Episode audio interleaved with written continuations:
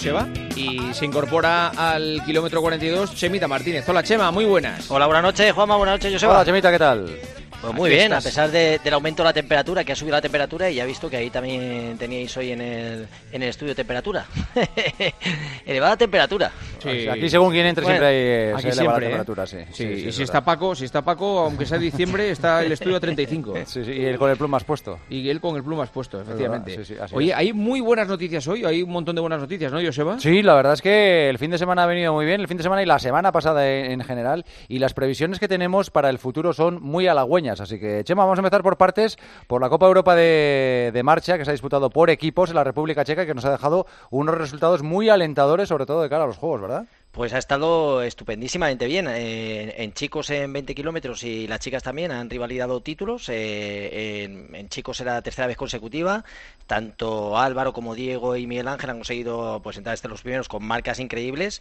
Y, y, en chicas, pues María Pérez, Laura García y Raquel González, que también han entrado segunda, tercera y cuarta. Con lo cual en 20 kilómetros marcha han sido dos oros que son estupendísimos y, de cara pues a esos juegos. ¿no? En, en Tokio en 50 kilómetros eh, se ha pegado un paseo Artur, que, que, venció con mínima olímpica 3 horas 47, 50 kilómetros marcha, ¿eh? tela, eh, lo rápido que hay que ir. Y se supone que con Chuso y con Manuel Corchete, pues eran los, los que formen parte de ese equipo olímpico.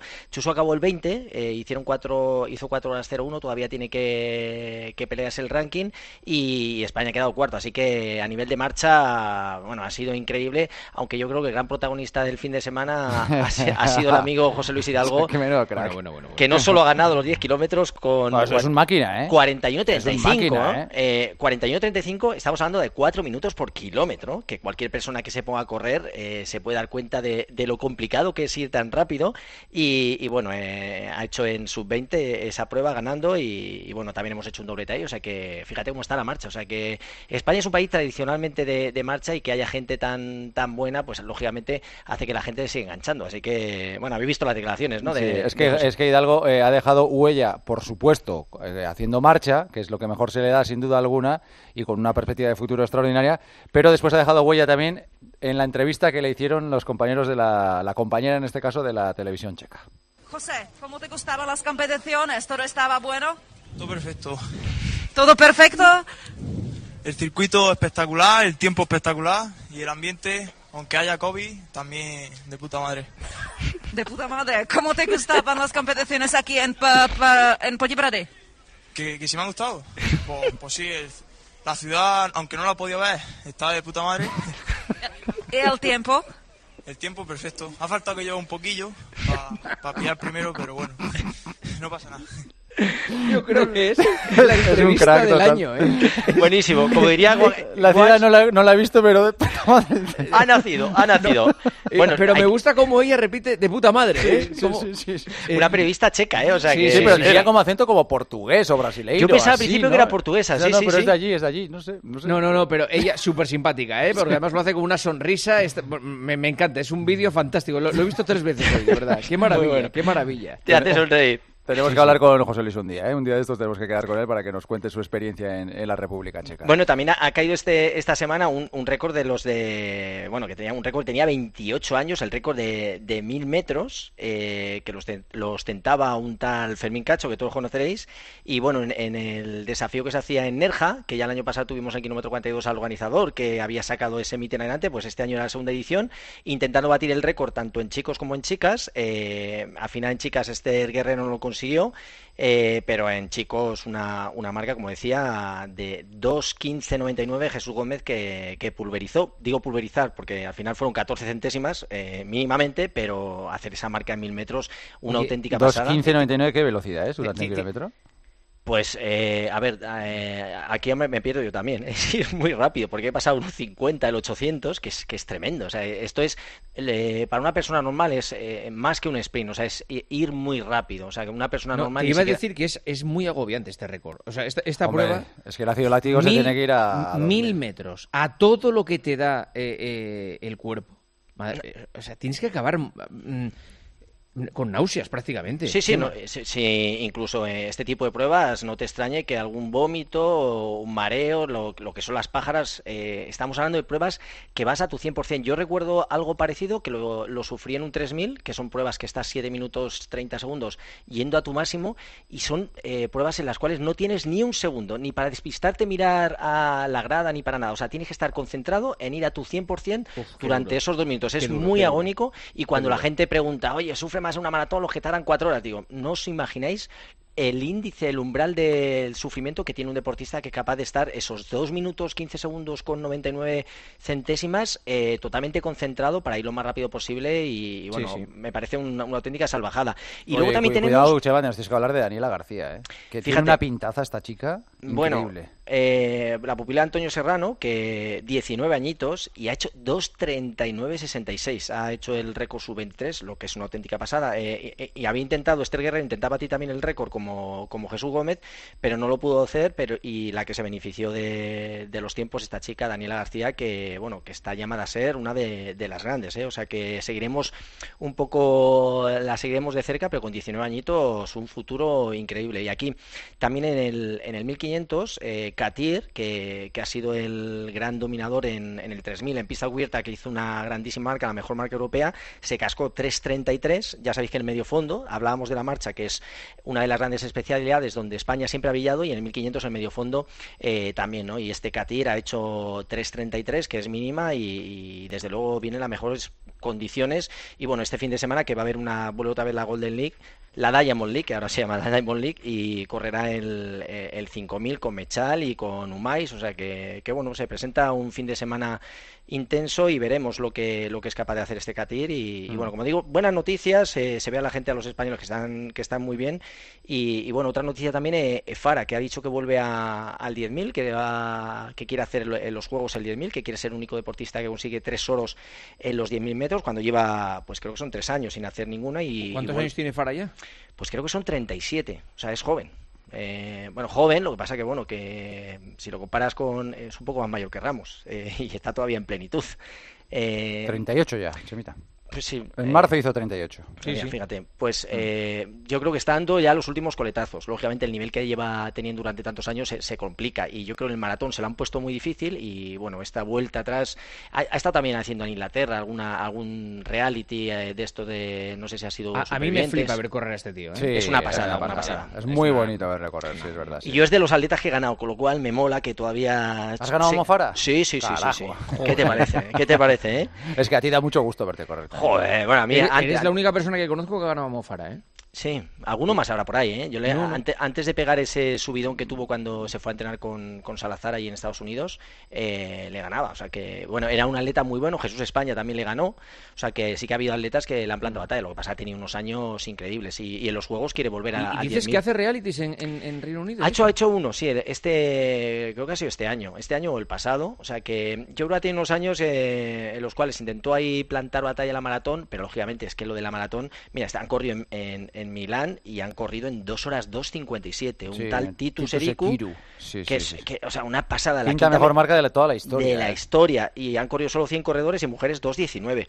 Y, bueno, yo creo que Fara, viendo que, se ha puesto carísimo la maratón, eh, porque la gente está corriendo muchísimo, pues dice, bueno, voy a intentar hacer otra otra proeza que es que es conseguir ese tercer oro olímpico, que es una auténtica pasada. Y correrá en la Copa Europa que se va a celebrar en, en junio, en, en Birmingham, y, veremos si se hace la mínima. Lógicamente, si piensa ganar un oro olímpico, la mínima debe ser simplemente, pues nada, una... Oye, va a haber maratón en Nueva York. Es una extraordinaria noticia, ¿eh? O sea, eh, lo que pasa es que, claro, mucha gente nos estará escuchando y dirá, quiero ir a Nueva York. ¿Será fácil ir a Nueva York o, es casi imposible? Corren 33.000 atletas, es decir, el 66%. Normalmente corren 55.000, han tenido que reducir un tercio. bastante, ¿eh? Y a partir del 8 de junio se abre el plazo para conseguir inscripciones. O sea que hay que estar atentos ahí. Yo fíjate que son, son muy buenas noticias, pero no solo... 7 de noviembre, por cierto, que no lo hemos dicho. Sí, el 7 de noviembre, pero también abre con 50.000 Berlín, que es a finales de, de septiembre, y, yo creo que, que ya es una, son noticias esperanzadoras, ¿no?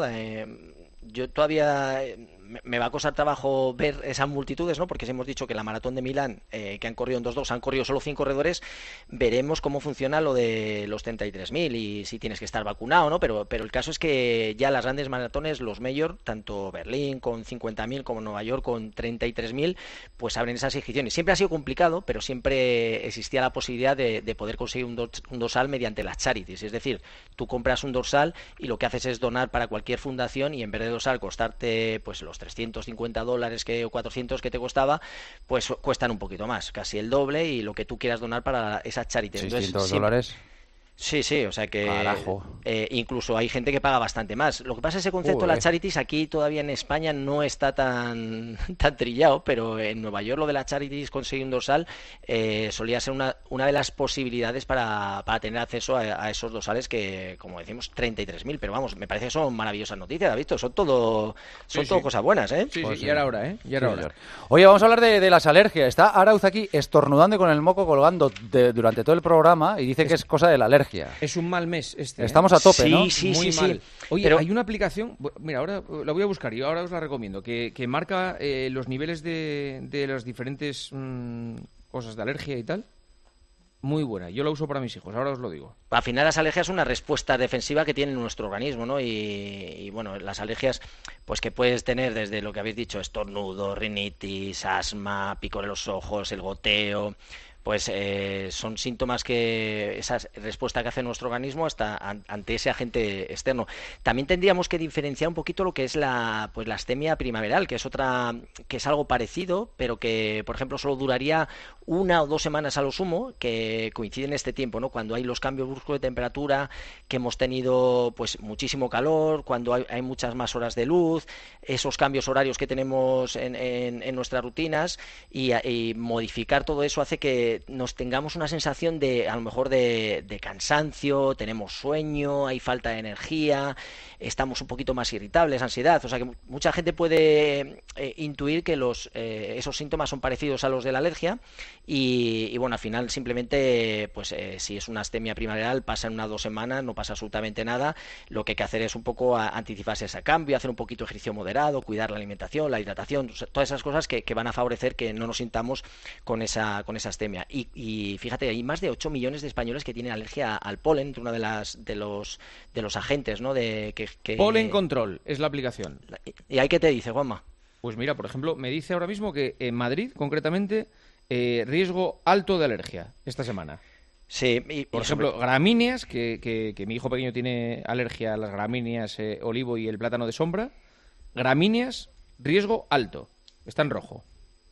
Pues fíjate, ¿y qué podemos hacer? Pues sobre todo evitar, si vamos a hacer ejercicio, evitar las horas de máxima exposición, o sea, entre las 5 y las 10 de la mañana y entre las 7 y las 10 de, la noche. Si vamos a salir a correr está bien que salgamos con, gafas para protegernos los sol, del sol. Luego, por ejemplo, si, si la ropa que hemos utilizado cuando salimos a correr, es importante que luego no la quitemos para, para lavarla, que no estemos todo el día con ello. Y fíjate qué cosas, la mascarilla en estos casos... Eso es lo que te iba a decir, que la mascarilla tiene que ser preventiva en estos casos, ¿no? Para las alergias. Sí, o sea, si vas a ritmos muy altos te ahogas, pero para hacer un ejercicio moderado, eh, eh, extensivo, o sea, que no sea demasiado intenso, la mascarilla está ayudando a mucha gente a todo, ayudando a mucha gente a pasar estos momentos de, alergia que son una faena, que te sientes ahí con el moquillo, que te pican los ojos, y, en este caso, fíjate que, que ayuda. Pero bueno, eh, desgraciadamente las alergias aparecen, puedes estar toda tu vida sin tener ninguna alergia y puede empezar con 30, 40 años, o sea que nadie está exento de que pueda tocar, así que paciencia y anticiparse un poquito.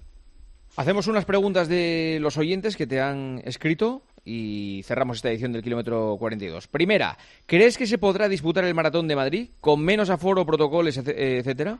Pues fíjate, está hablando con esta semana con, los organizadores, están con muchísimas ganas, muy ilusionados de que se pueda hacer y, en principio cuentan que se va a celebrar sin, no sin ningún problema, con todas las medidas de protocolo que tienen que hacer, ¿no? De a nivel de, seguridad por el tema COVID, pero, pero en principio cuentan llegar a esas 30.000 participantes, pero claro, eh, cuenta que hay una carrera de 10 kilómetros, media maratón y maratón, y se pueden separar en diferentes salidas, o sea que, que, en principio todo va hacia adelante y coincide creo con la maratón de Berlín, que debe ser, no sé si el 24 de septiembre cuando está planificada que, que se celebre, pero vamos, que a priori va adelante.